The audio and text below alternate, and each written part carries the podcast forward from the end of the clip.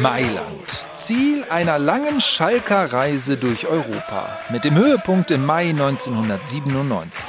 Und der FC Schalke 04 ist UEFA-Pokalsieger 1997.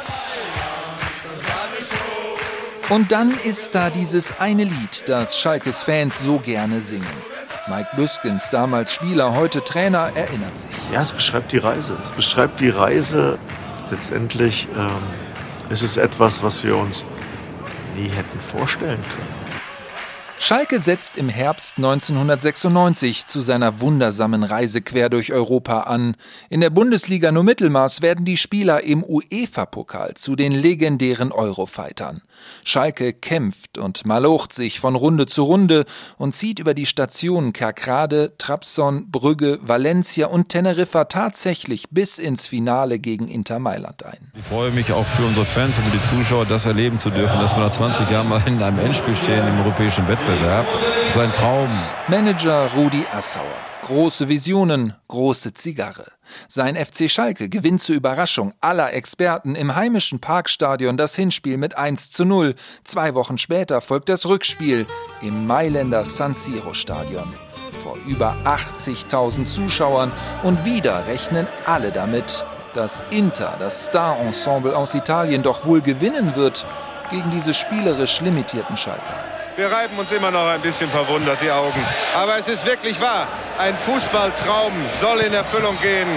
Schalke Inter, die zweite. Schalke hält bis acht Minuten vor Schluss bravourös das 0 zu 0. Doch dann schlägt Inter zu. Was haben wir und der Ball ist drin! 1 zu 0 für Inter Mailand, das ist nicht zu glauben! 82. Minute, du denkst, weißt du, es war schon greifbar. Ne? Das war schon ein, ein, ein bitterer Moment. Der Vorsprung aus dem Hinspiel ist weg. Aber die Eurofighter kämpfen sich durch bis ins Elfmeterschießen und dort hat dann Torwart Jens Lehmann seinen großen Auftritt.